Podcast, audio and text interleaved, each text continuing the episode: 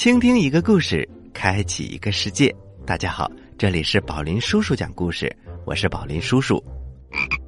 小朋友们，我是宝林叔叔的故事小助手小青蛙呱呱。啊，小朋友们，今天呢，给大家带来的是今天吃什么甜点？嘿嘿，宝林叔叔，今天吃什么甜点呢？嗯，是小面包。还是热狗三明治。呃，小青蛙呱呱，在我的印象当中，这些都是主食，跟馒头、大米饭没什么区别。嘿嘿，宝林叔叔，只是吃的顺序不同，没关系的。我可以吃着馒头，就着大米饭，同时还可以卷着面包，顺手吃个三明治。好吧，好吧，吃货的世界。宝林叔叔实在是理解不了，但是小朋友们一定不要向小青蛙呱呱学习，要合理饮食，营养搭配，少吃多餐，禁止暴饮暴食。故事一箩筐，故事一箩筐，欢迎来到故事一箩筐。今天给大家带来的故事叫做。今天吃什么甜点？这个作品是选自化学工业出版社出版的《铃木绘本》第八集《零至三岁宝宝想象力启发绘本故事》，作者日本的藤本典子，翻译彭毅、周龙梅，播讲宝林叔叔。今天吃什么甜点？哇，胖墩墩、圆乎乎的红薯。今天，妈妈会用红薯给我做什么好吃的甜点呢？妈妈做的红薯甜点，种类繁多，味道鲜美。比如，红薯奶油包，哎呀，咬一口都会香的流油。还有，蒸红薯，妈妈蒸的红薯啊，隔着好几条街。都能够闻到香味，还有还有，拔丝红薯，哎呀，蘸一下凉水，往起一抬，透明的丝线拉得长长的，甜甜的脆脆的，哎呀，我口水都流出来了。跟你说，我最喜欢吃妈妈做的甜点了。说完红薯，我们再来说，颜色像太阳一样的。粗壮的胡萝卜。今天，妈妈会用胡萝卜给我做什么好吃的甜点呢？妈妈做的胡萝卜甜点，你肯定没有见过。你看这个，这是胡萝卜蛋糕，松软的面包，散发着胡萝卜的香味。那么这个是什么呢？看上去真想吃一口。这就是。胡萝卜果冻，我一口气能吃十个。还有还有，又甜又好喝的胡萝卜汁，营养丰富，味道甜美。我最喜欢吃妈妈做的甜点了。你没有看错，这是一粒又一粒的玉米。那么今天，妈妈会用玉米给我做什么好吃的甜点呢？首先。妈妈最拿手的是烤玉米，哎呀，香香的，甜甜的，还有玉米浆的味道。这可是要看火候的，不能烤得太老，也不能烤的时间太短。这可是很有技巧的。那么玉米还能做什么呢？妈妈会把它做成玉米羹，用汤勺。一勺一勺的送到嘴里，甜甜的，一嚼起来呀，还嘎吱吱的，那是玉米粒的外皮，味道好极了。大家最熟悉的应该是玉米花了，它们蹦来蹦去，跳到嘴里就会嘎吱吱，嘎吱吱，谁会不喜欢呢？我最喜欢吃妈妈做的甜点了。接下来这种食材。我要好好和你解释一下，这是烤的鼓鼓的、热乎乎的年糕。那么今天妈妈会用年糕给我做什么好吃的甜点呢？这种啊叫做紫菜年糕卷。哎呀，烤的香脆的年糕，用紫菜卷起来，吃起来真是脆上加脆。每次出门我都会带上几个。如果有幸和你相遇，我一定会让你尝尝的。这个嘛，叫做油炸年糕块儿，一块块的年糕变得脆脆的，菜籽油的香味儿都沁入到了年糕里，这简直就是香的流油。除此之外，炸年糕还可以做成年糕红豆粥，红豆煮成粥，放上炸年糕。红豆和年糕的香味儿相互融合，保准让你吃了一碗想两碗，吃了两碗想三碗。哎呀，我最喜欢吃妈妈做的甜点了。诶，这是什么呢？你没有看错，大盆里是面粉，碗里是鸡蛋，面粉里面加上鸡蛋，搅啊搅。今天妈妈会用它。给我做什么好吃的甜点呢？哇，一想到啊，我就馋了。首先可以做成热松饼，松饼啊，软软的、弹弹的，咬在嘴里就觉得是在吃一片云。面粉加鸡蛋，还可以做成甜甜圈，这可是很多小朋友们的心中的美食啊。当然。面粉加鸡蛋，还可以烘焙成各种形状的曲奇。哎呀，我最喜欢吃妈妈做的甜点了。妈妈，今天的甜点是什么呢？今天嘛，用鸡蛋和牛奶做成好吃的布丁。哇，太美味了！我最喜欢吃妈妈做的甜点了。小朋友们，绘本故事讲完了，但是啊，这里面还欠缺画面。本书的作者藤本典子也是这本书的画者。哎呀，他画的每一种甜点，宝林叔叔看了之后都会流口水，更别说小青蛙呱呱了。小朋友们，我正在口水的海洋里游泳呢。哈哈哈！如果你喜欢这个故事。也可以到各大商城搜索关注，图文就可以共同欣赏了。说到这个绘本的作者，他叫做藤本典子，他是日本京都市立艺术大学日本画专业毕业。他创作的绘本非常的多，比如《变成蛋糕》《变脸》《今天吃什么面包》等等。咚咚咚咚咚。大家好，我是藤本点子。我小的时候很憧憬妈妈的手工点心，母亲因为有工作，所以非常忙。我虽然很羡慕朋友，但又不好对母亲说这些，因为我懂得母亲努力工作都是为了我。这本书里画了很多当时想吃的点心，手工做的曲奇饼、蛋糕、布丁和烤饼。不过，母亲有时会把苹果切成兔子形状。我发烧的时候，还会把苹果捣碎给我吃。现在想想，这也许就是妈妈的手工点心吧。苹果在母亲手里变成小兔时带给我的惊喜，现在我还记忆犹新。对于孩子们来说，手工点心不仅是营养，还凝聚着一种被爱的记忆。这种记忆从内心支撑孩子的一生，我觉得他们就如同是魔法食物一样。请大家有时间的时候，一定要向手工点心挑战。好了，小朋友们，听完故事，也听完了作者呀对妈妈的手工点心的回忆。接下来我们休息一下，一会儿还有好听的故事送给你听呢。宝林叔叔，我好喜欢这个作者的作品。都和吃的有关系。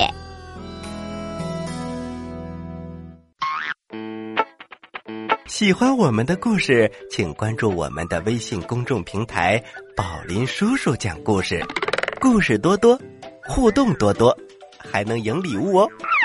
赶快关注吧，小朋友们，我在这里等着你哦！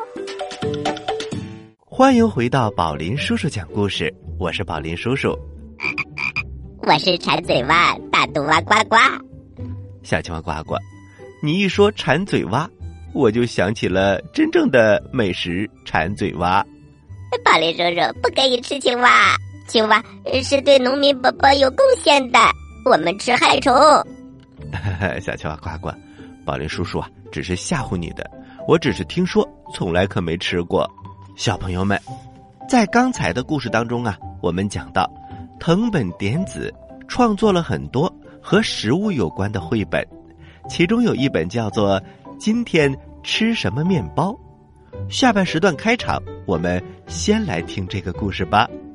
今天吃什么面包？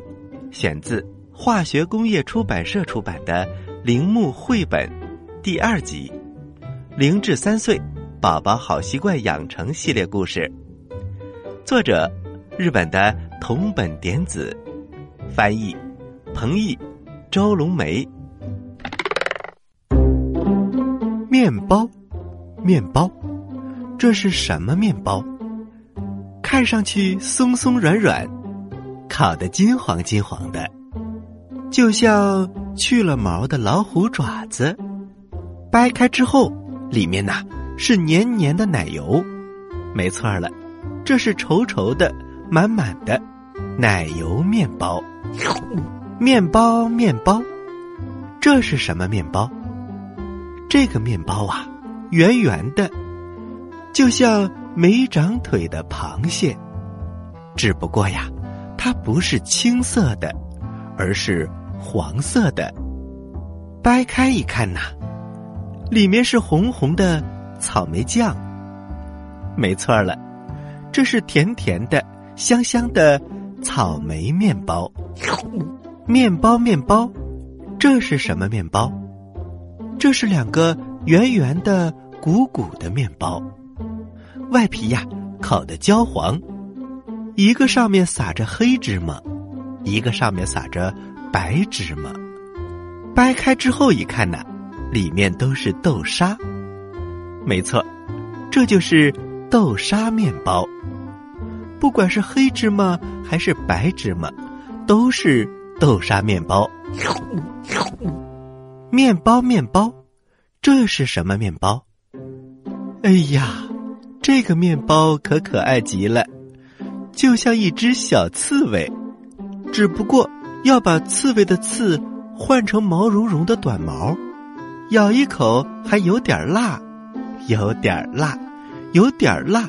这是咖喱面包，面包，面包，这是什么面包？这好像是小乌龟的壳，哎，小乌龟去哪儿了呢？怎么把家丢在这儿了呢？它圆圆的、鼓鼓的，身上有很多的田字格。你再往远处走一走，揉揉眼睛，仔细看看，好像有点像菠萝。没错了，这就是松松的、暄暄的菠萝面包。其实啊，里面没有菠萝。面包，面包，这是什么面包？这个面包长得真奇怪，一圈一圈，就像田螺，而且里面呐还有巧克力馅儿呢。没错了，这就是一圈圈螺旋形巧克力螺旋面包。这么多面包，今天你吃哪个呢？宝林叔叔，我哪个都想吃，我可以把它们全部都吃三遍。呃，小青蛙呱呱，真的不能暴饮暴食啊！好啦，听完这个故事啊，我们马上开始下半场的主推的故事，它的名字叫做《小提琴家和蜜蜂的约定》，这是选自化学工业出版社出版的《铃木绘本》第十集的故事。三至六岁儿童生命教育绘本故事，作者日本的西本基介，绘者小仓广一，翻译彭毅、周龙梅。小山坡上，一座白屋顶的房子里，住着一位拉小提琴的老爷爷。老爷爷以前是小提琴家，现在一个人孤零零的生活着。房屋前面可以望见大海，下边开阔的草地上开满了鲜花。当小提琴拉出优美的旋律的时候，可以让人忘掉一切悲伤。一天，有一只蜜蜂从阳台的窗户飞了进来，蜜蜂落在桌子上面的杯沿上，使劲的扇动着翅膀。那声音恰似小提琴的琴声，多么美妙的声音呐！老爷爷情不自禁的嘟囔了一句。这时，蜜蜂又跳到了小提琴上。我只是模仿了您拉小提琴的声音。老爷爷惊奇的注视着蜜蜂，他屁股上那条本该是黑色的线，不知道为什么是银色的。伙伴们都叫我银，采蜜的话，我比谁都能干。银说着，挺了挺胸脯。从出生到今天。我一直都在努力的工作，但是等到这片草地上的鲜花枯萎的时候，我的生命也就结束了。我想把音乐作为礼物，送给那些给了我宝贵花蜜的鲜花们，请交给我一支能用我的翅膀演奏的小提琴曲吧。只要不下雨，银。每天都会到老爷爷的家里来，落到桌子上那个老位置，倾听老爷爷演奏的曲子。他还经常和着曲子，扇动翅膀。回去的时候，银总会在桌上的杯子里滴上一小滴的蜂蜜。老爷爷会用它来冲红茶。他从来没有喝过这么好喝的红茶。觉得浑身充满了力量，可是过了几天，都没有见到银的身影。怎么回事儿呢？老爷爷不放心了，他决定去银的住处看看。有一次，银这样对他说过：“彩虹河边的杂树林，有一棵榉树的树洞，我们的家就在那里。”老爷爷的夫人还活着的时候，他曾经来到杂树林采过几次野菜。没错，这片林子的深处确实有一棵老榉树。老爷爷慢慢的往前走去。当老爷爷来到那棵榉树前面的时候，他啊的叫了一声。原来，榉树的树洞四周全是死掉的蜜蜂。一定是遭到了成群的大马蜂的袭击，它们有的身体被撕碎了，有的只剩下了翅膀，有的只剩下了腿。在这些蜜蜂里面，有一只大马蜂倒在那里。仔细一看，一只蜜蜂的蛰针深深的插在它的背上，就那么死去了。蜜蜂的屁股上有条银色的线，呃，是银。眼泪从老爷爷的眼睛里流了下来。发出美妙声音的翅膀再也不会动了。老爷爷拾起银，用手绢包好，小心翼翼的揣进胸前的口袋里。他走出杂树林，在风声中。他好像听到了银发出的小提琴声。老爷爷把银掩埋在了草地中央盛开的野百合花的边上。我来代替银，把音乐送给鲜花们吧。说完，老爷爷就一边在随风摇动的花丛中走，一边拉起了小提琴。他满怀深情，拉着银喜欢的曲子。老爷爷一闭上眼睛，眼前就浮现出银的身影。银拼命的扇动着翅膀，一边发出美妙的声音，一边朝高空飞去。